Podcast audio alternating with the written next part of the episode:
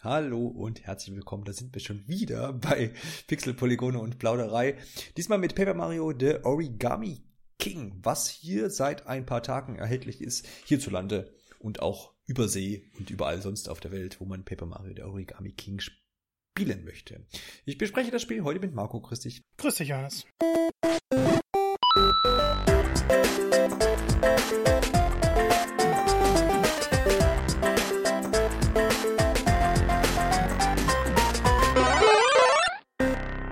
Ja, Paper Mario The Origami King. Ich glaube, es ist äh, nicht mal ganz zwei Monate her, da wurde das Spiel angekündigt und heute ist es schon soweit. Da liegt es vor uns, zumindest bei dir und du konntest es ausgiebig testen und darüber wollen wir heute so ein bisschen sprechen. Paper Mario ist ja so eine Reihe, die schon schon viele Anhänger hat und ähm, ist ja einzuordnen so in die die die RPG-Richtung. Seinen Ursprung, wenn man so möchte, hat das Ganze in Paper Mario so hieß das damals noch, äh, für den Nintendo 64. Und wenn man noch so ein bisschen kleinfieseliger wird, dann geht es auch noch mal weiter zurück, nämlich zu äh, Super Mario RPG, was nichts mit Papier zu tun hatte, aber so ein bisschen das erste äh, Rollenspiel im, im Mario-Universum darstellt, damals für den Super Nintendo 1996 erschienen.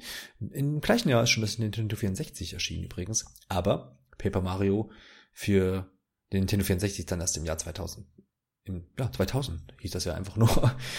Oh. ähm, und das war damals, Nintendo 64 war ja, hat, hat ja schon viele Sachen irgendwie neu gemacht. Klar, war ja Generationenwechsel, ne? Dann ging es von 2D auf 3D und Paper Mario war ja nochmal so ein ganz, ganz neues Ding.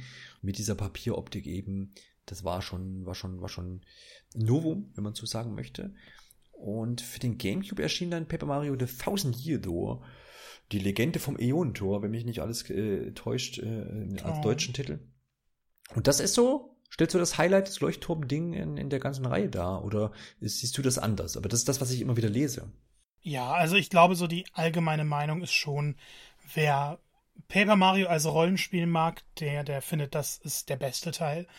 Und es gibt dann die Leute, die sagen, es ist perfekt. Es gibt Leute, die sagen, es ist nur sehr gut. Aber es ist eine richtig schöne Weiterentwicklung vom ersten Paper Mario Spiel gewesen. Weil es alle Mechaniken genommen hat und besser gemacht hat. Auch die Welt war spannender und die Geschichte war spannender. Aber man kann eigentlich sagen, Nintendo hat da alles gemacht, was sich die Leute gewünscht haben. Weshalb es so merkwürdig ist, dass sie dazu nie einen richtigen Nachfolger gebracht haben. Stimmt, also wird, er wird immer wieder jetzt, jetzt auch gerade aktuell wieder gerufen, äh, oder, oder auch nach Remaster gerufen, bitte hier Teil 2 sozusagen nochmal neu verpacken. Und äh, ab dafür. Ja. Das würde vielen anscheinend reichen, aber wir kennen ja Nintendo, die, die sind jetzt nicht so äh, unbedingt dafür bekannt, dass man einfach alten Käse immer wieder durchkaut. Macht man auch schon mal hier und dort.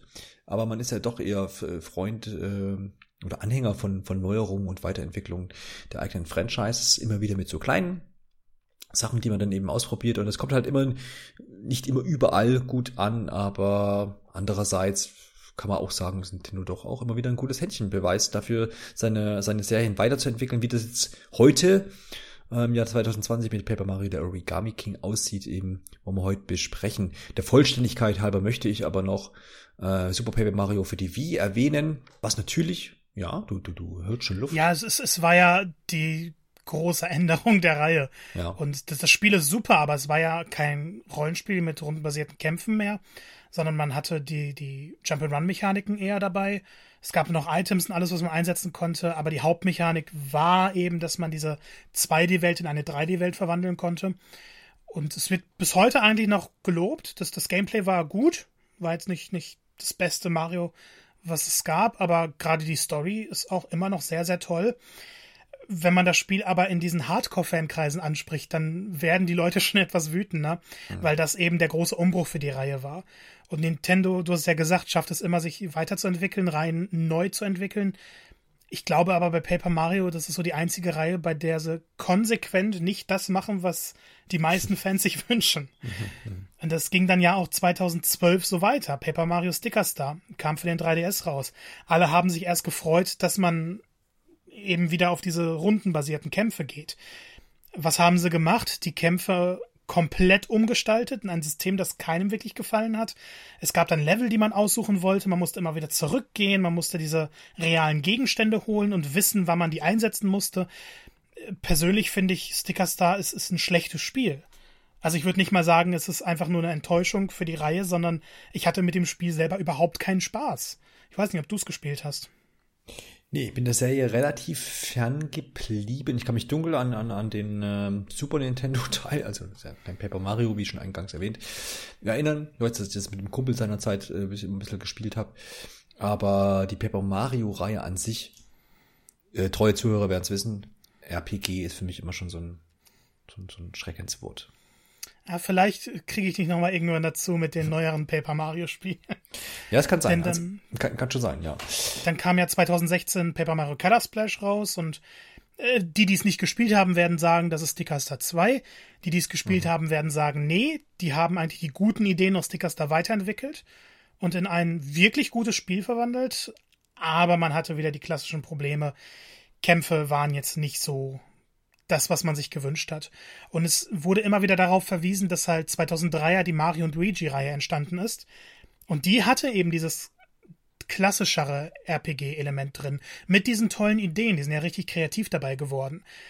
Und Miyamoto hatte anscheinend, ich weiß nicht, ob es jemals bestätigt wurde, aber ziemlich deutlich gemacht, dass Mario und Luigi jetzt die RPG-Reihe ist und Paper Mario was anderes werden soll. Mhm. Und dass die ganze Welt aus Papier besteht, das war ja in den ersten beiden Teilen eigentlich kaum Thema. Das wurde in einige Mechaniken über, also so verwandelt, aber die Charaktere in der Welt haben jetzt nicht ständig darauf rumgehauen, dass die aus Papier sind. Und die neueren Teile, deren ganze Geschichte dreht sich ja immer darum, dass sie aus Papier sind.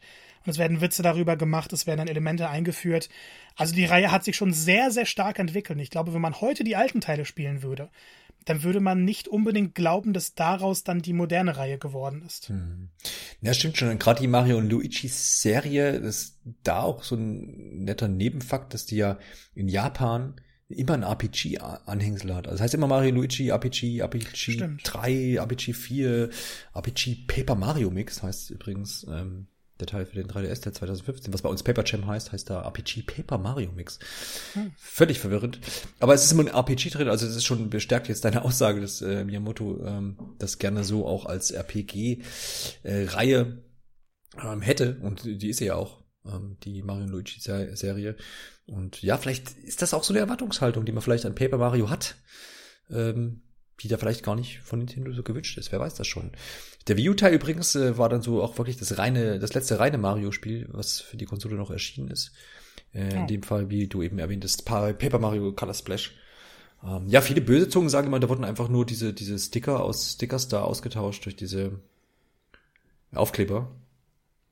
Ja, Karten hatten sind. Äh, Karten, genau so rum. Macht mehr Sinn, Sticker sind ja die Aufkleber. Genau, über die, durch diese Karten. Aber pff, ja. Also, es ist schon ein anderes System, aber hm. Wir werden gleich auch nochmal über Origami King reden mhm. und Kampfsystem ist nicht mehr die Stärke der Reihe. Ja. Dann stürzen wir uns doch mal gleich auf den neuen Teil. Wie gesagt, jetzt kürzlich erschienen. Und ich habe jetzt heute einfach mal so ein bisschen mich mit dem Titel beschäftigt und habe mal so ein bisschen reingeguckt. Und was ich ja jetzt schon sagen muss, auch wenn du ähm, hier auf unsere Agenda geschrieben hast, jetzt gucken wir uns mal die Handlung an, werden wir auch gleich machen, aber ich, vielleicht können wir da erstmal drüber sprechen. Ähm, ich fand es schon sehr, sehr beeindruckend, wie dieses Spiel aussieht. Also jetzt nicht im Sinne von, wow, das ist aber hier äh, Effekte, die hat man noch nicht gesehen, sondern diese Liebe zum Detail, die man in diesen verschiedenen Leveln, äh, die ich mir angeschaut mhm. habe, sieht, diese, diese, diese Knuffigkeit, die man halt von Nintendo kennt und dieses durch, durchgezogene Papierding, was wirklich überall ist. Und ich fand's, fand's noch einen Ticken schärfer halt einfach äh, im Vergleich zu äh, wie ist der Yoshi-Titel, der auch so äh, Paper äh. Crafted World? Yoshi Crafted World, irgendwie sowas, genau. Äh, der ja auch so, so dieses Papp-Ding zum Schema hatte, aber ich, da, ich fand es hier nochmal noch mal ausgefeilter und, und, und, und wirklich sehr schön anzusehen und wirklich einfach Nintendo-like und, und äh, da steckt, glaube ich, eine Menge Arbeit drin.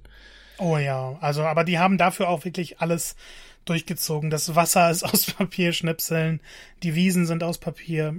Ja man, man kann wirklich sehen, die hatten viel Spaß beim Design der Welt. Also das war jetzt so ein, so ein Ding, was mir auf jeden, jeden Fall äh, ja, vorab schon mal äh, aufgefallen ist und was ich, was ich, wo ich, wo ich dachte, ey, das sieht so cool aus, eigentlich müsste müsste es schon spielen. Aber es gibt so ein paar Faktoren, dann da kommen wir auch im Nachhinein drauf, wo, ähm, wo ich dann denke, ah, das jetzt, ob ich mich, ob ich da jetzt durch möchte, nur weil ich das mal mir angucken kann. Ich weiß nicht.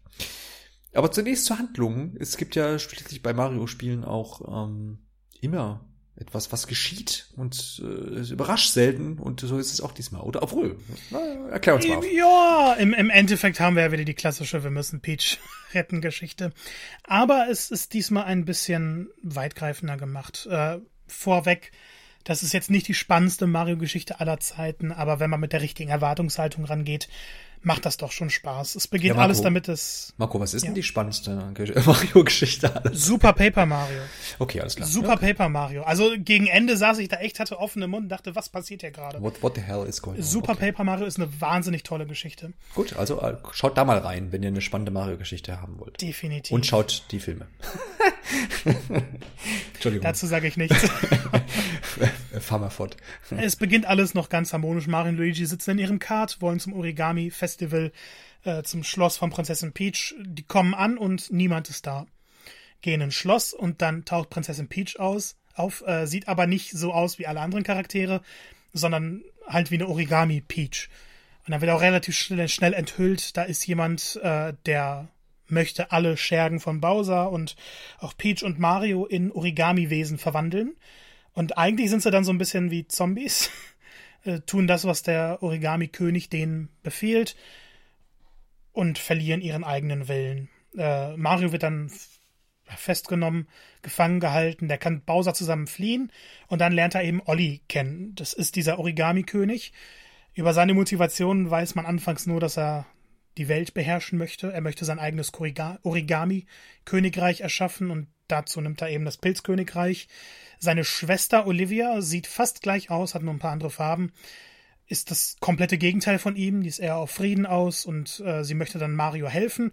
Die beiden werden aber vom Schloss gejagt. Das ganze Schloss wird auf den Berg transportiert und in Luftschlangen eingehüllt. Mario und äh, Olivia wollen daraufhin natürlich die Prinzessin retten, das Pilzkönigreich wieder in den ursprünglichen Zustand äh, zurücksetzen. Klappt aber eben nicht, weil diese Luftschlangen in der Welt befestigt sind. Also ist die Aufgabe der beiden, das Pilzkönigreich zu bereisen, eben diesen Luftschlangen zu folgen und Wege zu finden, wie sie die lösen können. Es ist also doch das recht klassische, hey, du musst verschiedene Welten bereisen äh, und um die Welt zu retten. Wird aber dadurch toll gestaltet, dass man eigentlich in jeder Welt kleine Geschichten hat, man trifft auf verschiedene Charaktere, man trifft auf, also man, man kommt zu wahnsinnig interessanten Orten und es gibt eine ganze, ganze, ganze, ganze Menge Humor. Ich glaube, bei einigen Szenen, ich möchte hier absolut nichts darüber verraten, weil die Szenen haben für mich das Spiel ausgemacht. Aber ich musste manchmal den Controller zur Seite legen, weil ich vor Lachen nicht mehr gerade sitzen konnte. Herrlich. Also was Humor angeht, ist die Geschichte der Wahnsinn. Und auch ansonsten, die entwickelt sich auf ganz schöne Weise. Es gibt einen sehr, sehr heftigen emotionalen Moment, mit dem man nicht rechnet. Er deutet sich dann irgendwann an, aber ich saß da die ganze Zeit und dachte, nein, das passiert nicht. Dann passiert es, das hätte ich dem Spiel nicht zugetraut. An sich ist das Spiel aber sehr leichtherzig. Also selbst dieser emotionale Moment, der wird dann relativ schnell verarbeitet und dann, dann geht alles ganz normal weiter. Es ist eben ein, ein Spiel für die ganze Familie von der Geschichte her. Man muss jetzt also keine Angst haben, dass Kinder dadurch total verschreckt werden. Ich würde sagen, das klingt jetzt so nach, als würden wir einen Hauptcharakter verlieren, der würde jämmerlich irgendwo überfahren von dem Bus. Es also schon ein emotionaler Moment, der da geschieht. Ich möchte nichts nee, ja, Genaues ja darüber verraten, ja richtig, weil das ist eine schöne Überraschung, aber mhm. ähm, es ist definitiv eine düstere Szene. Oh Gott, oh, oh mein Gott. Ja. Skandal äh, im Mario-Universum. Okay, ja, ich kaufe das Spiel. Dann äh, danke ich dir für die Worte. Und, jo, das äh, reicht dann. genau, wir sehen uns dann beim nächsten Mal. Okay. Aber es gibt ja noch andere gute Sachen, über die man reden kann bei diesem Spiel. Ja, also auf, auf jeden Fall. Also du hast ja schon Olivia ne, und Olli erwähnt. Während ja Olivia die, die, die gute Seele quasi der beiden Geschwister ist, ist äh, Olli der Böse. Es sind neue Charaktere. Das äh, ist ja auch immer was äh, Besonderes, wenn Nintendo hier neue Charaktere irgendwo einwirft. Dazu eine kleine Anekdote. Vor ein paar Tagen ist nämlich ein Statement bekannt geworden, dass die Paper Mario Entwickler, also damals gab es halt verschiedene Arten von Toads und, und Koopas mit Haaren und allem möglichen. Hm. Das dürfen sie nicht mehr machen die dürfen diese Charaktere nicht mehr stark verändern. Es ist, ähm, also wenn sie nicht in anderen Spielen vorkommen. Das muss, muss, muss so sein, wie es ist. Ja, okay. Genau, deshalb versuchen die, also die Paper Mario Entwickler jetzt möglichst neue Charaktere einzuführen. Mhm. Äh, funktioniert dann besser und, und okay, jetzt haben wir halt Olli und Olivia. Ja, wie, wie, erzähl mal über die beiden. Also fandst du das, findest du das gut, wie, wie die jetzt hier auftreten? Sind die gut eingeführt? Äh, bist du zufrieden damit oder denkst du dir so, naja, okay, ist relativ generisch oder erzähl mal. Du möchtest nur meine Olivia Hass-Tirade. also Olli ist, ist halt der, der klassische Bösewicht, der hat seine Szenen, aber ist über den Großteil des Abenteuers gar nicht da. Hm. Mario hat also viel mehr Zeit mit Olivia. Und Olivia ist wie ein kleines Kind. Und das ist anfangs noch ganz niedlich, weil sie die Welt halt, die Papierwelt gar nicht kennt. Und sie, sie reist damit Mario überall hin und die nimmt alles so wahr wie ein Kind, das diese Welt das erste Mal sieht. Hat diese Neugierde, äh, versteht Ironie und Sarkasmus nicht und muss das alles erst lernen. Und das ist schön und das ist über die ersten paar Stunden ganz nett. Das nutzt sich dann aber ab. Gerade weil sie das Spielgeschehen immer wieder verlangsamt. Sagen wir mal, Mario aktiviert jetzt einen Schalter und darauf läuft Wasser in einen Bereich und weil da jetzt Wasser ist, wird ein Schalter aktiviert und Mario kann über eine Brücke. Und das wird dann in einer Videosequenz gezeigt. Okay. Jeder Spieler, auch kleine Kinder, wissen daraufhin, was passiert. Man hat es ja gerade gesehen. Mhm. Dann meldet sich aber Olivia zu Wort und hat bestimmt so ein 30 Sekunden äh, Monolog, was Mario dann jetzt machen muss und sagt, ach guck mal, da ist ja Wasser hingefallen. Hm, meinst du nicht der Schalter, den wir vorhin gesehen haben, der, der könnte davon beeinflusst sein? Vielleicht sollten wir wieder in die Halle zurück und schauen, ob die Brücke schon unten wäre. Ende. Und es wäre nicht so schlimm, wenn es einmal passieren würde, aber es passiert durchs ganze Abenteuer. Und manchmal hatte ich dann echt so die Momente, wo ich einfach nur die Dialoge wegdrücken wollte. Die Geschwindigkeit der Dialoge kann man hier aber nicht beeinflussen und man kann die auch nicht wegdrücken. Mhm. Man muss die dann schön langsam auslaufen lassen. Und deshalb, Olivia ist eigentlich eine schöne Idee, aber sie wird viel zu häufig in den nervigsten Situationen eingesetzt. Ich bin mit ihr überhaupt nicht warm geworden. Und klar, es gibt gegen Ende die schönen Momente. Aber über das meiste Abenteuer hätte ich mir gewünscht, sie stumm schalten zu können. Ist sie so, so der Nervigkeitsgrad wie Navi aus Deutlich ähm, schlimmer, Ocarina? deutlich schlimmer. Oh. Also hey, ich, ich finde, ich finde immer, Navi ist gar nicht so schlimm. Nee. Weil sie, du musst dir vorstellen, Olivia ist Navi mit dem Unterschied, dass du bei Navi immer den Knopf drücken musst, damit der Dialog losgeht. Und Olivia macht das von alleine. Stimmt, du kannst ja dann in, in Ocarina of Time, da bringst Navi die gute Fee, für alle, die es noch nicht äh, mitbekommen haben. Äh, stimmt, die sagt einfach nur, hey, listen, hey, listen, hey, listen, hey, listen. Und wenn du es halt nicht drückst, dann sagt sie, hey, listen. Und dann kannst du es ignorieren so ein bisschen. Ja, zumindest ja. das hier geht das nicht. Ja, ja. Ist, finde ich, ein bisschen schade, weil immer, wenn man mit anderen Charakteren redet, äh, auch wenn Olivia dann dabei ist, dann ist es toll. Dann gibt es tolle Dialoge, es gibt Witze, die, die man, die, die wirklich gut sind. Also die Qualität des, äh, der, der Geschichte, der Dialoge ist großartig. Und für mich sind das teilweise die, die, der beste Humor der ganzen Reihe, der ganzen Paper Mario Reihe. Nur immer dann, wenn Mario und Olivia alleine sind nimmt die Qualität so, so schlagartig ab. Man wünscht sich dann, die Dialoge einfach wegdrücken zu können. Gut, so viel zu Olli und Olivia. Olivia, krieg, Olivia kriegt hier so ein bisschen ja, Fett weg, aber äh, wir wollen ja hier auch nicht ein Blatt vor den Mund nehmen. Was macht man denn in Paper Mario The Origami King? Wir haben ja schon vorhin ein bisschen angeschnitten, es wird vermutlich irgendwie Kämpfe geben, aber dazu vielleicht im Anschluss. Was ist bis dahin zu tun? Was, was mache ich in dieser Welt? Ich laufe umher, muss irgendwie vermutlich was mit Papier anstellen. Erzähl mal, was, was, was, gibt das Gameplay her? Also ich denke, dass das, deshalb ist das Spiel vielleicht auch eins, was dir gefallen könnte. Mhm. Denn so viel Rollenspiel hat das gar nicht. Es ist mehr ein Abenteuerspiel in Paper Mario Universum. Man läuft herum, man trifft auf verschiedene Charaktere, man unterhält sich mit denen, man kriegt Aufgaben, hey, geht mal dahin, man löst kleine Rätsel. Vor allem wird man aber diese Umgebungen erkunden. Das heißt, man hat immer ein klares Ziel. Man kann aber mal nach links, nach rechts gehen und schauen, aha, da ist was oder da bewegt sich etwas. Und hauptsächlich wird man dann Toads finden. Die sind mal gefaltet, mal liegen sie irgendwo zerknüllt in der Ecke, mal muss man die befreien. Und das sind überall kleine Rätsel in der Welt und die kommen häufig vor. Also ein Ladebildschirm, sage ich jetzt mal, hat manchmal 20 Toads, die du finden kannst. Hm.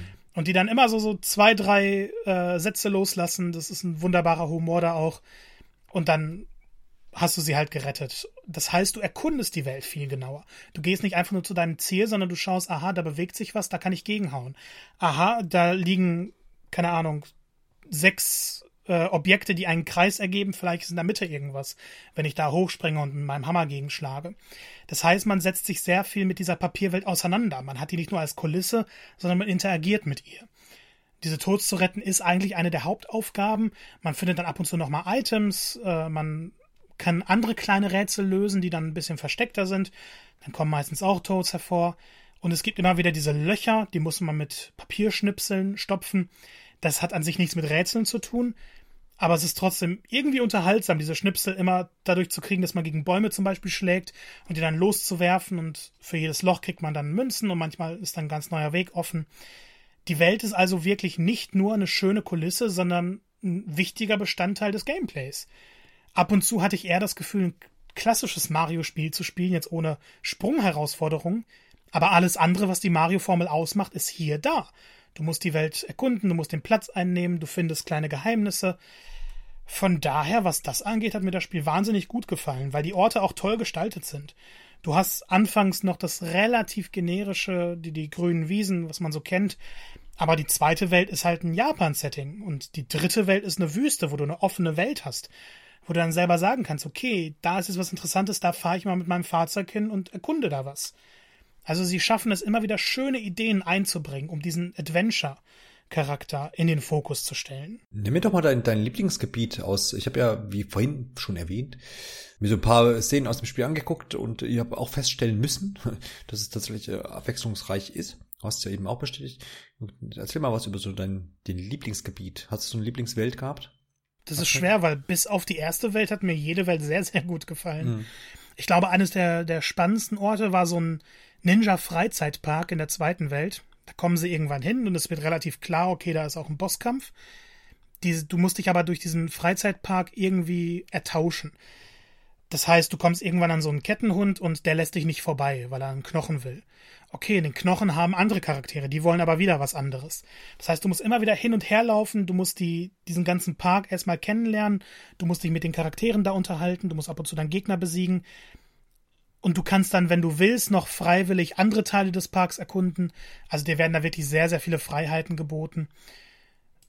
Du erkundest also und, und löst Rätsel dabei. Und der Humor, der da drin ist, das ist immer sehr, sehr schwer zu besprechen, weil man muss es lesen. Das ist sehr, sehr viele One-Liner sind dabei. Aber der macht es dann eben aus.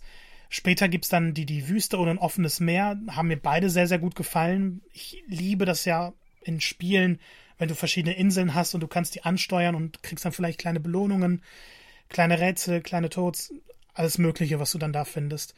Es gibt dann später noch so ein Wellnessgebiet, das hat auch wahnsinnig gute Szenen. Es gibt einen Dschungel, da musst du dich dann mit deinen ehemaligen Feinden auseinandersetzen. Eigentlich gibt es kein schlechtes Gebiet. So die ersten paar Stunden ziehen sich ein bisschen, weil das sehr klassisches Mario ist. Alles, was danach kommt, überrascht einen aber ständig und bietet so viele tolle Szenen, so viele tolle Aufgaben und so viele tolle Möglichkeiten zu erkunden. Ich hätte mir keine bessere Welt wünschen können. Und das hat mich überrascht. Ich dachte nicht, dass ich mich so sehr in diese Welt verliebe. Das klingt doch, klingt doch nach, einer, nach, einem, nach einem guten ähm, Komplettpaket. Was ja auch, glaube ich, neu ist, oder wo man wieder, was man wieder aufgegriffen ist, dass man jetzt nicht so eine, so eine klassische Karte hat, wo man die einzelnen Orte ansteuert, sondern man die ganzen Orte, die ganzen Welten sind durch Röhren und dergleichen irgendwie miteinander verbunden. Man hat quasi so eine Gesamtheit, ne? Ist das so richtig? Jein, also die, die Welt ist schon so miteinander verbunden, du kannst aber in diese Gebiete erst nach und nach gehen. Ja, klar. Heißt, du kannst nicht in das dritte Gebiet gehen. diese Röhren sind nur ein Schnellreisesystem, hm. dass du schnell wieder zu diesen Orten kannst. Du könntest aber auch immer zu diesen Orten hinlaufen.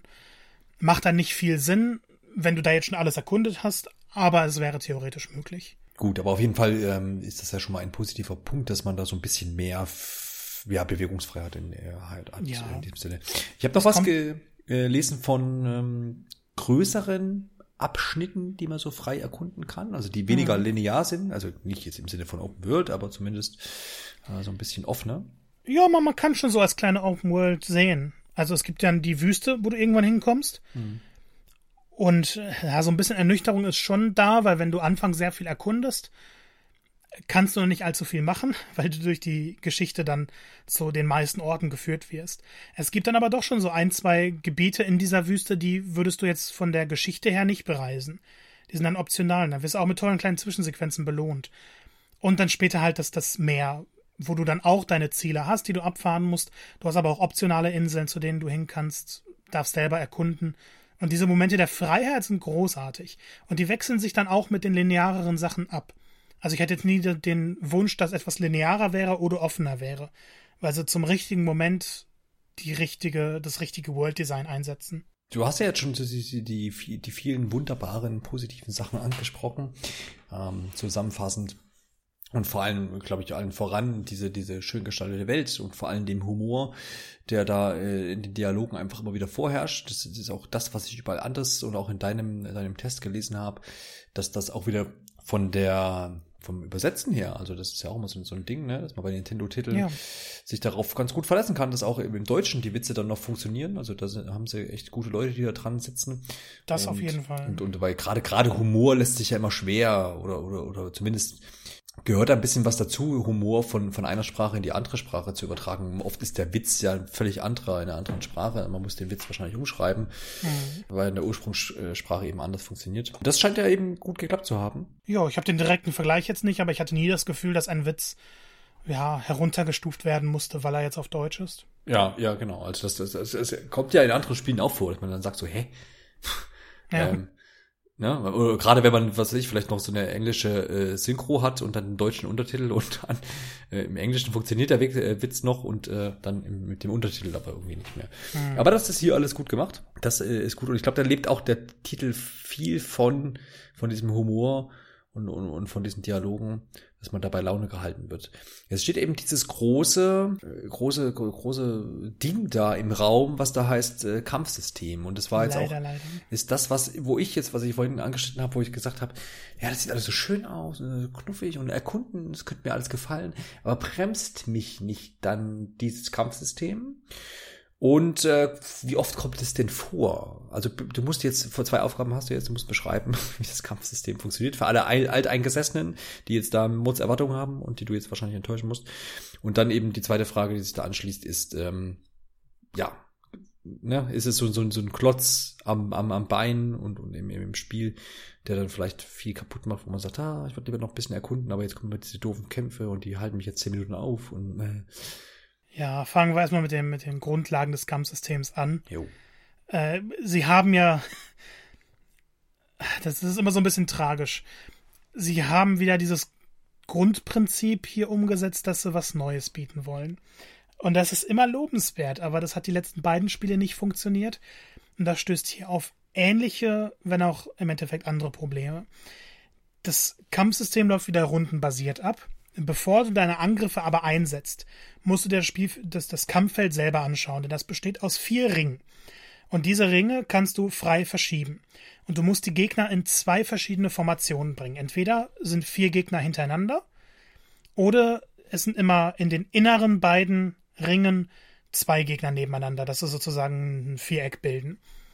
Und das ist wichtig, denn wenn alle hintereinander stehen, dann kannst du die mit einer Sprungattacke alle hintereinander erwischen.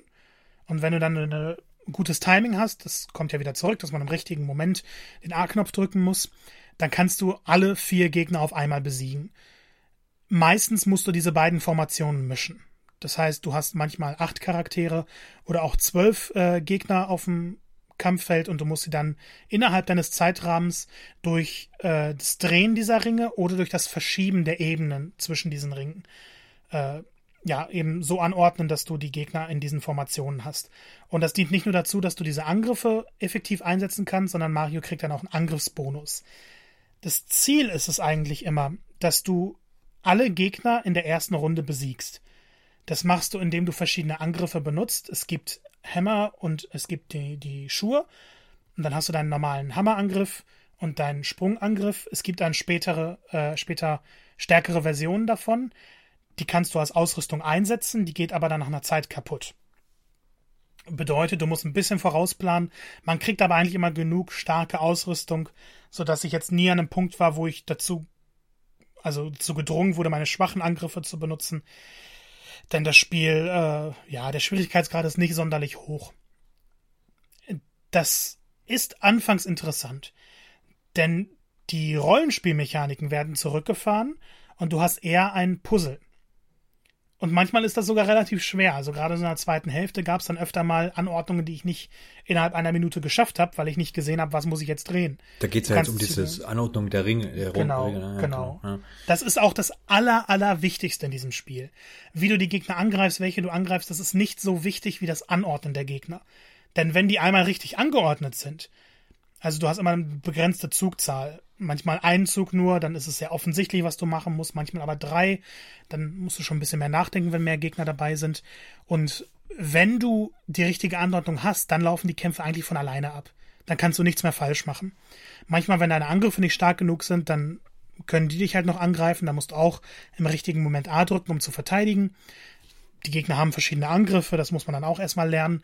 Aber wenn du das Rätselsystem raus hast, dann ist das Kampfsystem sehr, sehr einfach. Das Aber ist, ist der, also ich fand den Ansatz ja eigentlich mit diesem, diesem, ich rück mir die alle erstmal zurecht. Fand ich eigentlich erstmal ganz gut, aber ja. was, was, was stört daran und was ist das, was eigentlich vielleicht alt, alteingesessene Veteranen gerne gehabt hätten? Ich, ich glaube, das hängt nicht mehr mit eingesessenen Veteranen zu tun. Ich glaube, das mhm. Problem wird jeder haben. Okay. Denn du hast schon gesagt, das Kampfsystem ist, ist, klingt gut und es ist auch gut. Es ist kein schlechtes Kampfsystem. Anfangs ist es leider so, dass es zu einfach ist. Das heißt, über die ersten, ich würde mal sagen, vier, fünf Stunden hast du immer, also kannst du immer auf den ersten Blick erkennen, wie du was anordnen musst. Das heißt, du hast über die ersten Stunden keinerlei Herausforderung. Bis zum ersten Bosskampf wurde ich nicht ein einziges Mal von Gegnern getroffen. Und das ist dann halt schon wenig motivierend, wenn du weißt, okay, jeder Kampf ist sehr einfach. Nun gut, das kann man noch mal ein bisschen hinnehmen, aber diese Kämpfe entwickeln sich nicht weiter. Einige Gegner verhalten sich später noch mal ein bisschen anders. Es gibt dann die klassischen Buhus, die werden unsichtbar, du musst dir also merken, wo die sind. Und wenn dann noch andere Gegnertypen auf dem Feld sind, dann wird's halt schon wirklich knifflig und dann braucht man meistens seine zwei, drei Runden, bis man alle Gegner besiegt hat. Aber ansonsten ist nicht viel Abwechslung geboten, weil dieses Rätselsystem sich nie ändert. Du hast zwei Optionen, die Ringe zu verändern. Und das zieht sich dann über 30 Stunden Abenteuer ist nicht das motivierendste. Das aller, allergrößte Problem ist aber, dass sie dafür keine Belohnungen bieten. Du kriegst Münzen. Und okay, die Münzen sind wertvoll, weil du damit deine Ausrüstung kaufst. Du kaufst andere Items, die später im, im Kampf oder bei der Erkundung nützlich sind. Aber du hast immer genug Münzen. Ich hatte immer über 20.000 Münzen bei mir. Das heißt, ich hätte mir alles Mögliche, was ich brauche, immer kaufen können, hatte aber immer schon alles, was ich brauchte wenn du dann jeden Kampf mitnimmst, dann fragst du dich irgendwann, wieso mache ich das? Ich habe genug Münzen, ich habe bisher noch keine Situation gehabt, wo ich zu wenig Münzen hatte. Mario kann aber im Level nicht aufsteigen. Es gibt keine Erfahrungspunkte. Das heißt, ob ich jetzt einen Kampf mache oder ob ich 100 Kämpfe mache, abgesehen von der Anzahl der Münzen, die du da natürlich hast, gibt es keinen Unterschied. Ab und zu kriegt man dann während des Erkundens Herzen, die erhöhen deine Lebensleistung und die machen Mario stärker aber in den Kämpfen selber passiert nichts. Das heißt, du wirst nicht für deine Anstrengungen belohnt. Und wenn man dann sich irgendwann dabei erwischt, dass man Kämpfen aus dem Weg geht, dass man versucht, an den Gegnern vorbeizulaufen, dann gibt es keine Strafe dafür.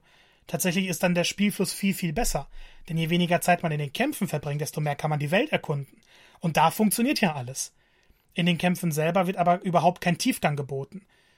Und dadurch, dass die Belohnungen eben auch so dürftig ausfallen, frage ich mich immer noch, jetzt auch im Nachhinein, wieso ist das Kampfsystem dermaßen demotivierend?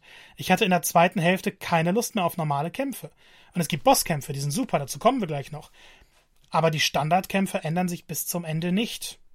Das ist, finde ich, eines der grundlegenden Sachen. Und das unterstreicht für mich nochmal so ein bisschen das äh, Super Mario, the Super, nee, Paper Mario, The Origami King kein klassisches Rollenspiel ist. Denn alles, was ein Rollenspiel ausmacht, wurde auf ein absolutes Minimum gefahren. Selbst die Ausrüstung, die man später kommt, dass man äh, mehr KP in den Kämpfen hat, dass man mehr äh, Zeit hat, um die, Ringe anzuordnen, das sind dann Ausrüstungsgegenstände, das ist Zubehör, das man sich kaufen kann. Davon gibt's dann aber, ich, ich glaube, ja, neun hilfreiche Objekte man hat eigentlich immer genug Münzen, um die zu kaufen. Und dann kauft man sich ab und zu mal bessere Schuhe für den Kampf, man kauft sich andere Hämmer, die man dann in anderen Situationen einsetzt, aber ansonsten gibt es keine Anpassungsmöglichkeiten. Und demnach fragt man sich dann wirklich, wieso soll ich kämpfen, wenn die Kämpfe das langweiligste an dem Spiel irgendwann werden? Hm, hm.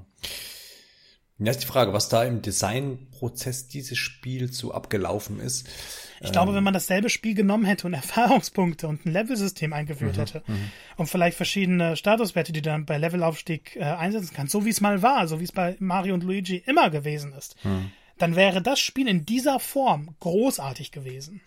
Andere Variante wäre gewesen, man hätte äh, diese, hm, ja, diese Rätselkämpfe da, was du jetzt alles beschrieben hast, rausgelassen und hätte es bei diesen Oberwelt-Kämpfen. Äh, es gibt ja noch so kleinere Kämpfe gegen Pappmaché-Freunde oder Feinde so rum, äh, die ja quasi in Echtzeit ablaufen, bis, bis rumgekloppe. Äh, hätte es dabei belassen, dann wäre das halt einfach nur noch ein Erkundungsspiel Spiel gewesen mit so Action-Kampfszenen ja, zwischendurch, oder? Ich glaube, dann hätte man die Fans noch mal mehr verärgert tatsächlich. Ja, aber es wäre doch runder gewesen. Äh, am Ende wäre es aber ein besseres Spiel, ja, es wäre ja, genau. ein besseres Spiel gewesen. Man hätte natürlich dann noch mal gesagt, hey, wir verabschieden uns jetzt endgültig von den Rollenspielen, aber lieber gar kein Rollenspiel als ein schlechtes Rollenspiel. Ja, ja, genau. Das ist jetzt das ist eben die Frage. Und deswegen, deswegen, wie, wie, die, die, die, die Frage, die ich ja am Anfang da quasi jetzt dieses Blogs gestellt habe, das war die zweite. Ähm, inwiefern jetzt für mich ganz persönlich, der sagt, hey, das sieht alles cool aus und so, ähm, was denkst du, wie bremst mich das jetzt aus? Also klar, ich, anscheinend ich als alter RPG-Feind oder Unerfahrener freue mich wahrscheinlich erstmal, weil ich das dann alles hinkriege und muss nicht mir groß Gedanken machen. Aber es wird mich wahrscheinlich auch irgendwann nerven, so nach seiner Beschreibung nach ich rede über die Kämpfe. Äh, wie groß ist denn dieser Klotz im Spiel? Das ist so, also ist wahrscheinlich ja nicht zu vernachlässigen. Nee, es ist schon ein wichtiger Bestandteil und hm. du triffst äh, während des Erkundens immer wieder auf Gegner, du triffst in den Dungeons immer wieder auf Gegner.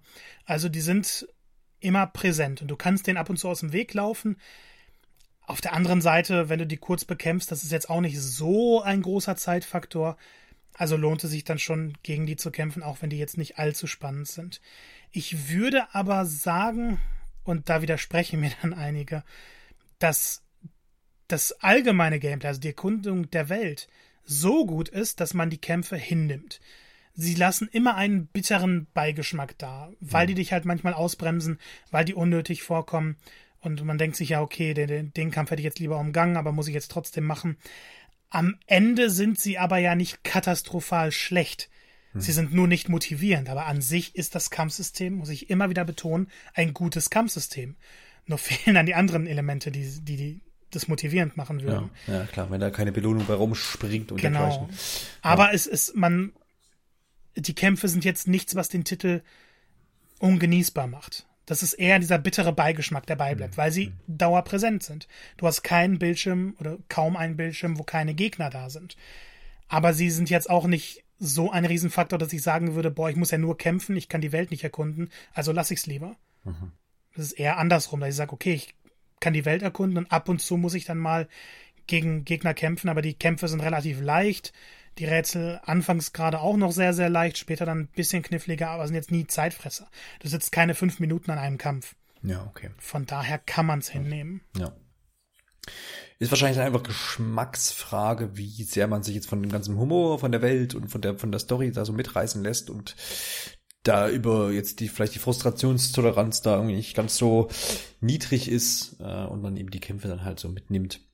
Ja, ich glaube, bei den Kämpfen gibt es noch zwei schöne Sachen, über die wir reden können. Ja. Äh, das wären einmal die Bosskämpfe, die sind phänomenal. Also da haben sie alles aus diesem Kampfsystem rausgeholt, was geht. Denn Mario steht auf einmal nicht mehr in der Mitte dieser, dieser Ringe, sondern außen. Und die Ringe kamen dann, also werden zu Aktionsfeldern. Du hast ab und zu Pfeile, die dann deinen Weg bestimmen. Du hast äh, ein Aktionsfeld, das sagt, okay, hier verwandelt sich Olivia in eine Kreatur, um den Bossen mehr Schaden zuzufügen oder Mario in Notsituationen zu retten. Da hast du Herzen, damit kannst du dein Leben aus, äh, auffüllen und dann eben die Angriffsfelder, damit kannst du die Bosse direkt angreifen. Und jeder Boss hat ein anderes Motto, also es sind meistens reale Gegenstände oder riesige Origami-Monster und es gibt immer ein, ein Rätsel sozusagen, um deren Schwachstelle herauszufinden. Und das ist wirklich motivierend. Und da sitzt man dran und man überlegt sich, okay, jetzt habe ich einen Zug, jetzt kann ich mir einen Weg bauen. Will ich hinter dem Gegner stehen? Will ich vor dem Gegner stehen? Welchen Angriff will ich ausprobieren? Will ich schauen, welchen Effekt irgendwas darauf hat? Und die Gegner beeinflussen dann auch die Spielfelder. Manchmal, also es gibt einen, einen Locher als Gegner und der locht dann halt Felder und dann fällt Mario durch, wenn er drüber geht. Das heißt, man muss dann einen Weg drum herum finden. Und klar, das ist halt auch wenig Kampf, aber es verbindet Kampf und Rätsel viel, viel besser als die normalen Kämpfe, weil da hast du das Rätsel und dann hast du den relativ einfachen Kampf. Aber hier musst du die Rätsel so lösen, und es gibt meistens auch nicht nur eine Lösung, aber die die Felder so umstellen, dass du im Endeffekt deinen Zug überhaupt nutzen kannst. Und das macht es dann spaßig die, es gab keinen Bosskampf, den ich blöd fand, weil jeder Bosskampf was Neues einführt und auch die bekannten Mechaniken komplett umgestaltet. Also, was, was das angeht, haben sie alles richtig gemacht.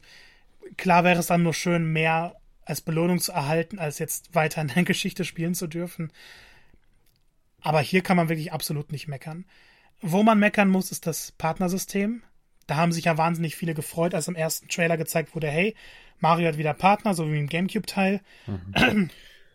Aber die sind äh, alle auch nur, nur kurzweilig, ne? Also ist niemand, der so durchs ganze Spiel ja, getragen wird, ja. Also die, die sind dann immer für die Gebiete jeweils da. Und das größere Problem ist, die sind im Kampf da, aber du kannst die nicht steuern. Das heißt, nach Marios Zug, wenn da noch nicht alle Gegner besiegt sind, äh, agieren die unabhängig und jeder hat einen Angriff und den setzt er einmal ein. Und das ist so eine 50-50 Chance, ob dieser Angriff gelingt oder ob der einfach nicht funktioniert. Das heißt, eigentlich ist es völlig unnötig. Es beeinflusst den Kampf nicht. Manchmal ist es ganz hilfreich, wenn noch zwei Gegner übrig bleiben, dann hat man seinen, äh, seinen Abenteurer tot und der nimmt dann seine Schaufel und wirft Sand auf zwei Gegner und die sind dann besiegt. Das heißt, du sparst dir einen Zug. Aber dadurch, dass du die nicht beeinflussen kannst, dadurch, dass das so ein Zufallselement ist, ich weiß nicht, die hätten auch weg sein können, ich hätte es nicht gemerkt. Und das ist so schade, weil ich glaube, in, in diesem ganzen Kampfsystem, alles, was damit verbunden ist, da steckt so viel Potenzial drin. Und das wird nie ausgeschöpft. Also die ignorieren es ja aktiv. Äh, während der Erkundung hat Mario seine Faltarme. Also dann werden kleine Rätsel gelöst mit, mit äh, der HD-Vibration, da musst du Flächen absuchen und irgendwann vibriert es und aha, da kann ich eine Wand abziehen. Das ist ganz nett. In den Kämpfen wird das aber nicht genutzt. Nur in den Bosskämpfen, da wird es wieder gut genutzt. Aber in den normalen Kämpfen kannst du es vergessen. Das klingt ist so, so schade. Klingt so, als wären innerhalb des Entwicklungsteams verschiedene Abteilungen für, ja. für verschiedene äh, Bereiche des Gameplays zuständig gewesen oder für verschiedene Bereiche des Spiels. Das und beschreibst du perfekt. Und am, Ende hätte nicht noch mal einer drüber geguckt, ob auch alles zusammenpasst, ja. irgendwie so, ne? Oder was, was kann, was kann weg und was ist gut geworden, ja. Es ist wirklich so, als ob die, die die Welt designt hätten, hatten den Spaß ohne Ende gehabt und die, die ja. das Kampfsystem entwickelt haben, dachten, ha, jetzt Zeit. müssen wir irgendwas machen. ja, oder so. Ja, es ist, ist ja tatsächlich so die Frage, also man kann ja da mal so ein bisschen mutmaßen, ob das Spiel ja auch aufgrund auch dieser, dieser komischen Veröffentlichungs- oder Ankündigungspolitik, ne, so irgendwie, hey, hier übrigens in zwei Monaten kommt dann das neue Paper Mario, was ja eine große Reihe ist für Nintendo. Ist ja nicht so, dass, dass da jetzt mal irgendwie so, so, so keine Ahnung, pff, weiß ich nicht, hier, wie hieß das, äh, Seilspringen-Hüpfspiel, was sie jetzt veröffentlicht haben, was im Homeoffice entwickelt haben, was man so sagt, hey, hier übrigens, wir haben jetzt hier ein neues Spiel und das ist so ein Ableger von was Neues und das können wir mal machen. Wir springen jetzt Seil. Ähm, ist Paper Mario. Und also man könnte ja mutmaßen, dass durch diese, diese, durch diese Pandemie-Umstände und so und, und, und Verschiebung von vielleicht Releases und äh, irgendwie Durchwurstelung der inneren Planung bei Nintendo man gemerkt hat, okay, was, was ist am ehesten fertig? Was kriegen wir am ehesten fertig? Was können wir raushauen? Vielleicht ist es Paper Mario. Also völlig, völlig, ähm, völlig äh, haltlos jetzt meine, meine, meine, mein, mein Urteil hier vielleicht. Aber ist so ein Gedanke, der mir einfach durch den Kopf gegangen ist, wo ich sagte, naja, wo kommt denn das jetzt auf einmal her, das Spiel? Was hat ja auch keiner mit gerechnet. Und bumm, da habt ihr's und vielleicht ist ja dann die eine oder andere Sache da, hat da vielleicht ein bisschen drunter gelitten. Ich weiß es nicht. Also, weil ich kann mir halt auch nicht vorstellen, dass, dass dieses Kampfsystem, ja. was du jetzt beschrieben hast und was ich gesehen habe ähm, und gelesen habe, dass das so gewollt ist. Also, Aber es sind ja dieselben Probleme, die die letzten beiden Paper Mario Spiele schon hatten. War das da bei äh, den Belohnungen auch schon so extrem? Ja, bei, bei Stickerstar war das sogar so, dass du bestraft wurdest, wenn du Kämpfe gemacht hast. okay. Weil du hast ja deine wertvollen Sticker gehabt und wenn du die einfach aufgespart hast bis zum Boss, dann hattest du da deine guten Sticker und du musstest die nicht gegen normale Gegner verwenden. Und es gab da auch keine Level, keine Aufstiege. Und genauso bei, äh, bei, bei Color Splash. Da hattest du deine Karten, okay, hast du dann immer eingesetzt. Wenn du deine Karten aufgespart hast, das heißt, wenn du möglichst wenig Kämpfe gemacht hast, dann hattest du die Karten für die brenzlicheren Momente. Also es ist so, als ob die Spiele die Kämpfe absichtlich sabotieren wollen. Mhm. So kommt es einem vor. Und es ist so schade, weil wenn man jetzt hier dieses etwas strategischere System oder viel strategischere System aus den ersten beiden Paper Mario Spielen genommen hätte, dann wäre das Spiel deutlich besser. Aber sie wollten unbedingt was Neues machen. Sie wollten diese, diese Tradition der letzten beiden Teile weiterführen. Und das hat überhaupt nicht funktioniert. Ja, also für, für auf mich wirkt das irgendwie extrem seltsam, wie gesagt. Also ein bisschen unfertig, also so unausgereift, vielleicht, wenn man so, wenn man so zusammenfassen wird, was das Kampfsystem jetzt anbelangt. Ich, ich, ich weiß nicht, ich will mich da gar nicht so, weil für mich fühlt es sich halt so an, als ob das einfach von Anfang an nicht als zentraler Fokus ja, gesehen wurde. Ja, genau, genau. Ja, aber ja, okay, aber so, so ist das. Ich finde einen Punkt, den wir noch besprechen sollten, und wir haben ja schon eingangs jetzt erwähnt, dass die, dass diese ganze Welt einfach, einfach mit ihrem, mit ihrem Papier- und Pappe-Thema astrein gelungen ist. Mhm. Wie sieht es mit der Technik aus? Ist das auch technisch schön umgesetzt? Gibt es da irgendwelche Mam-Akkus ja. oder, oder bist du da zufrieden? Also es ist nicht perfekt. Ähm, man hat so dieses Spiel, dieses Problem, was bei vielen ähm, Switch-Spielen sowieso dabei ist, dass dieses Kantenflimmern immer mal wieder da ist, dass die Kanten so, so Treppchen bilden. Das gibt's hier auch und das fällt hier sogar noch ein bisschen mehr auf, weil man ja eben diese klaren Kanten immer hat. Der Anmerkung, Papierwelt. Anmerkung der Redaktion, der Marco kommt hier gerade aus ähm, The Last of Us 2 und Ghosts of Tsushima. Ja, aber das, das stört mich in jedem Spiel.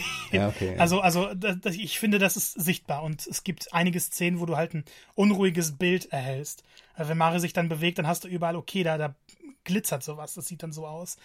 Ähm, das hätten sie schon schöner machen können. Ich glaube, das ist aber einfach auf der Hardware nicht möglich.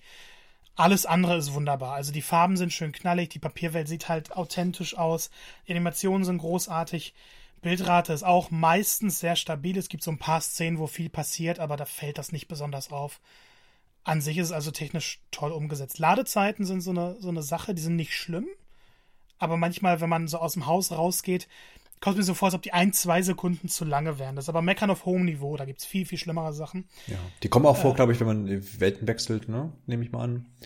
Ja, aber also die sind, wenn du raus in die Stadt gehst, zum Beispiel in, in dem, dem Toaddorf, ähm, dann sind die genauso lange, als wenn du jetzt zwischen einer Welt wechselst. Ich, ich kenne mich da nicht genau aus, aber es wirkt dann so, als ob sie jedes Mal eine Welt laden müssen. Und naja, es ist ein bisschen unschön, aber das ist, das kann man vernachlässigen. Das ist Meckern auf hohem Niveau, weil das Spiel, ich glaube, das ist sowieso mittlerweile Tradition, dass Nintendo-Spiele die technisch besten Spiele auf Switch sind. Und das trifft hier halt auch zu. Ähm, Was heißt auf Switch? Eigentlich ist es ja bei jeder Konsole so, oder? Ja, also, ja, das, das, das sowieso. Ja. Ähm, was die Musik aber angeht, Halleluja. Fand, also muss man sich anhören. Man muss sich diesen Soundtrack anhören. Es gibt Remixe von bekannten Stücken, es gibt wahnsinnig viele neue Stücke. Und ich habe nur Ohrwürmer davon. Also es, es, ist ein dermaßen guter Soundtrack. Seit Odyssey war ich nicht mehr so begeistert und okay, das ist jetzt nur ein paar Jahre her, aber Odyssey ist für mich der beste Mario-Soundtrack und direkt danach würde jetzt Origami King kommen. Weil da so viele gute Stücke dabei sind. Und die haben so dieses Rockige immer dabei. Das, das Kampfthema ist großartig, das Hauptthema ist großartig. Alleine wenn du erkundest, hast du immer tolle Melodien dabei, wenn Charaktere eingeführt werden. Und die besten Szenen haben auch was mit Musik zu tun. Ich mhm. will hier nicht spoilern, aber musikalisch ist das Spiel auf einem dermaßen hohen Niveau, dass ich völlig baff war. Ich habe es nicht erwartet. Hat man ja immer wieder in äh, Nintendo-Spielen, dass auch, auch ähm, die Musik zum, ja, zum Gameplay-Element oder zum, zumindest zum Level-Element irgendwie wird. Mhm.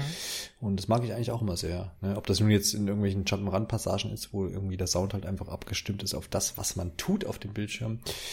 Oder es einfach nur untermalend ist, ist das kriegen, krieg, kriegt Nintendo ganz gut hin auf jeden Fall. Oh ja. Und das, das höre ich gerne, dass das äh, hier auch wieder auf die Spitze äh, getrieben wird. Ja, also das, gut. Deshalb, ich, ich muss immer wieder sagen, das Spiel wäre für mich ein, ein, eines der besten Spiele für Switch sogar. Hm. Wenn das Kampfsystem anders wäre. Ja, ja. Ja, leider. Es ist so wie, wie vorhin schon mal gesagt, so ein bisschen so der Klumpen am Spiel, der da wie so halt am Fuß irgendwie hängt. Der Schlamm, hm. äh, der da am, am, am Wanderschuh unten noch bappt, wenn man zur Haustür eintritt. Das ist sehr schön verbildlicht. genau. Ja, mir, mir, mir stellt sich da die Frage schon die ganze Zeit, während wir da drüber so sprechen, wo will, wo will denn die Reihe hin? Also so gerade jetzt für mich, wie gesagt, ähm, ich habe jetzt beim, beim, beim, beim Betrachten des Titels und auch nach, während unseres Gesprächs jetzt hier mal so gedacht, ja, wäre ja eigentlich was für mich, ne? So dieses Kampfsystem, hau das Kampfsystem noch raus und dann habe ich dann so einen schönen, seichten Erkundungstitel, wo ich zwischendurch mal so ein paar auf so Gegner kloppe und ein paar geile ähm, Bosskämpfe habe, kriege ich alles hin, ist gut. Ich brauche ich brauch kein Leveln und kein, kein irgendwas.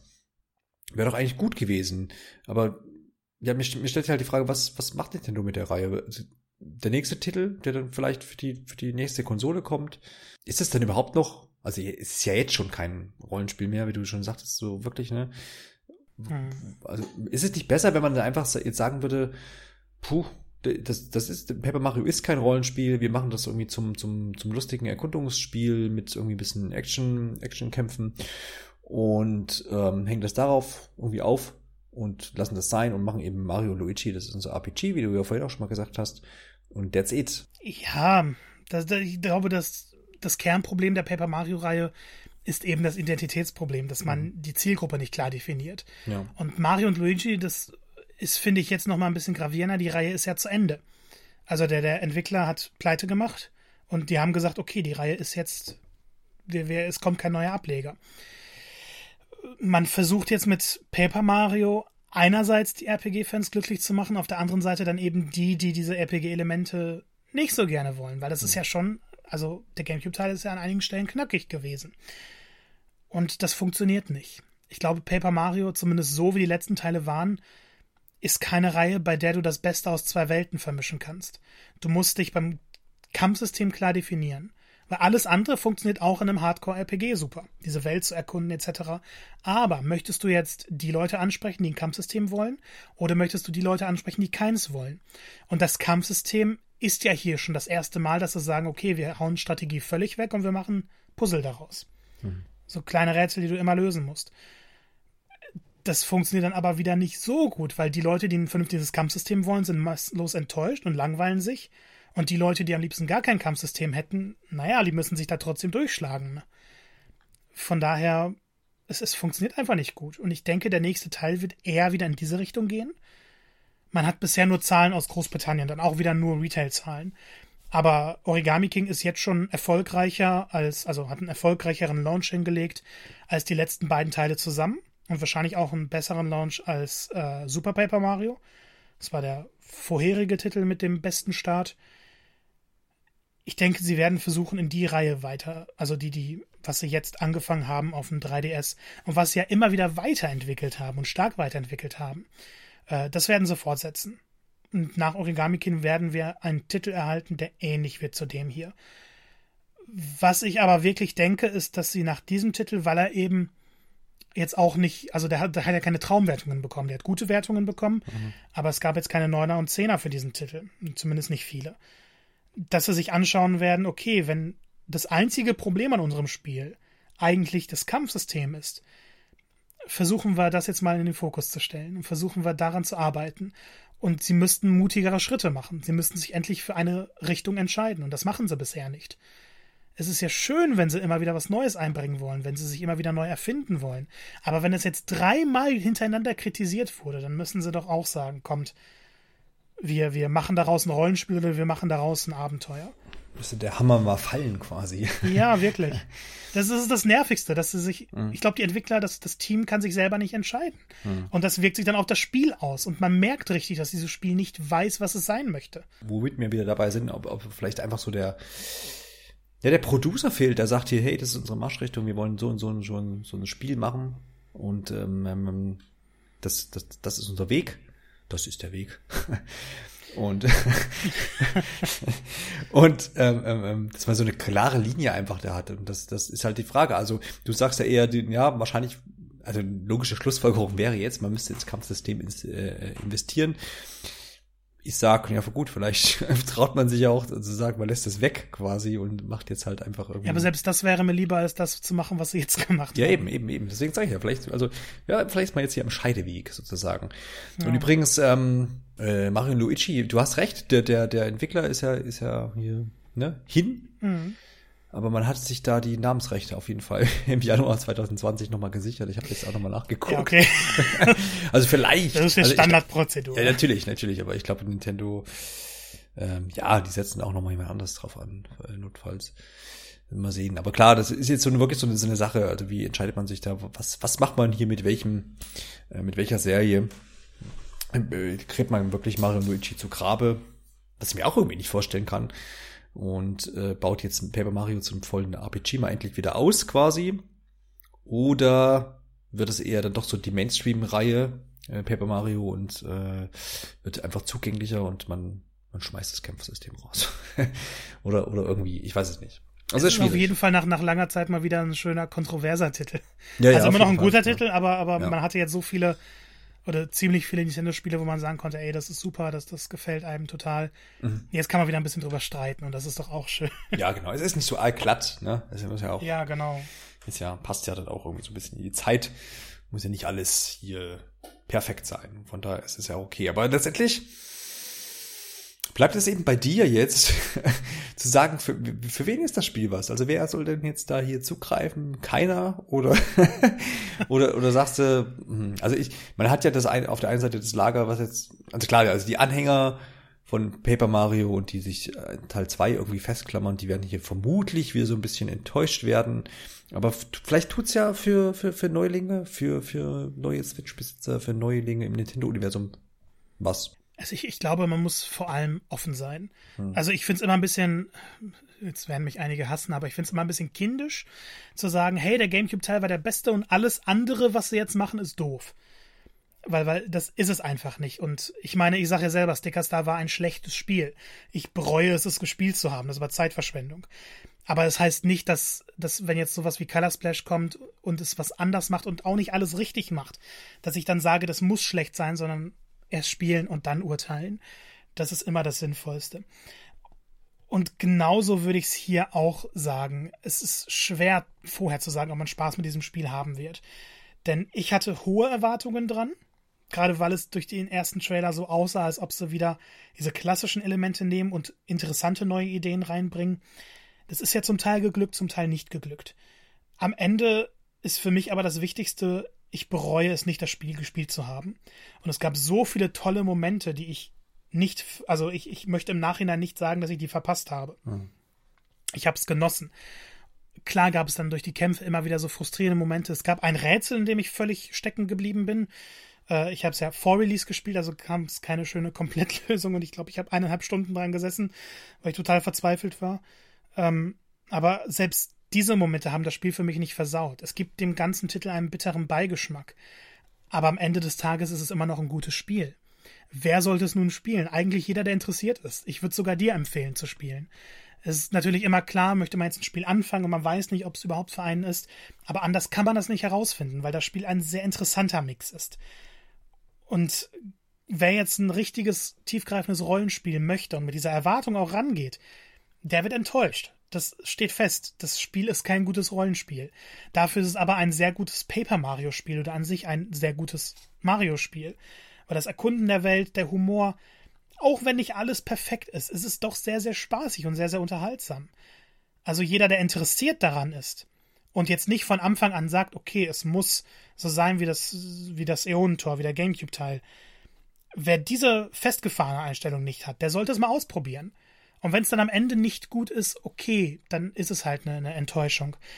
Aber ich kann mir ehrlich gesagt nicht vorstellen, dass jemand sagt, das Spiel ist wirklich schlecht, wenn er es gespielt hat, weil die Welt so toll ist. Die Liebe zum Detail, der Humor, die, die Zwischensequenzen, einige sind. Es ist, es tut mir fast weh, dass ich darüber reden zu können, aber ich möchte die Momente wirklich niemanden versauen. Das ist es wert, durchzugehen. Und die Kämpfe, naja, die nimmt man dann mit. Die sind da, man muss sie machen. Äh, man, man kann ja nicht allen Kämpfen aus dem Weg gehen. Aber sie sind jetzt nicht so schlimm, dass man sagt, deswegen macht das Spiel keinen Spaß mehr. Also mit den richtigen Erwartungen rangehen. Und wenn man jetzt kein Vollblut-RPG erwartet, dann wird man Spaß damit haben. Wie so oft ist es, glaube ich, immer so ein, so, ein, so ein Austarieren der Erwartungen und woran halte ich mich aus den letzten 20 Jahren irgendwie noch irgendwas ja. dran fest, wo ich sage, äh, ja, wie du auch schon gesagt hast, es ist immer, ich finde es auch immer schwierig zu sagen, irgendwie, ja, das mach doch einfach ein neues Spiel, was so ist wie. Das ist wie wenn ich, also ne, das ist, keine Ahnung, im, im, im Film, im Filmbusiness sage ich das ja auch nicht. Also die gucke ich auch nicht. Also klar, ich gucke Filme mehrfach, aber, aber, aber ne, wenn jetzt ein neuer Film von irgendeiner Serie rauskommt, ähm, sage ich ja auch nicht, mach das genauso, nochmal in grün und dann ist alles gut. Ja. Also das ist, ist schwer auch. Also, weil dann ist natürlich, man kann ja dann immer wieder im Nachhinein sagen, ja, ähm, ähm, ja gut, okay, ja, jetzt habt ihr das gleiche in grün gemacht, was, wo sind jetzt die Neuerungen? Also er wird dann auch wieder gemeckert. Also, also dann kann man eigentlich nur die Leute, die jetzt zum Beispiel an Teil 2 hängen, mit einem, mit einem Remaster irgendwie zufriedenstellen, dann, dann sind die befriedigt in dem Sinne. Und dann, dann ist gut, aber. Ja, ich, ich kann es sogar verstehen. Ich hätte auch gerne eine Fortsetzung davon, auch mit diesem Spielstil. Aber es, ist, es wird nicht passieren. Ja, ja. Und das muss man hinnehmen. Ja. Damit soll es das auch hier heute für Paper Mario The Origami King gewesen sein. Ich würde jetzt gerne sagen, hey, nächste, in der nächsten Ausgabe besprechen wir das nächste Nintendo-Spiel, aber es ist noch nichts am Horizont zu erkennen, Marco. Dementsprechend lassen wir uns überraschen. Und äh, bis dahin schnappen wir uns auch das ein oder andere Thema wieder und dann hören wir uns wieder. In diesem Sinne würde ich sagen, tschüss, macht's gut und gute Nacht. Bis zum nächsten Mal.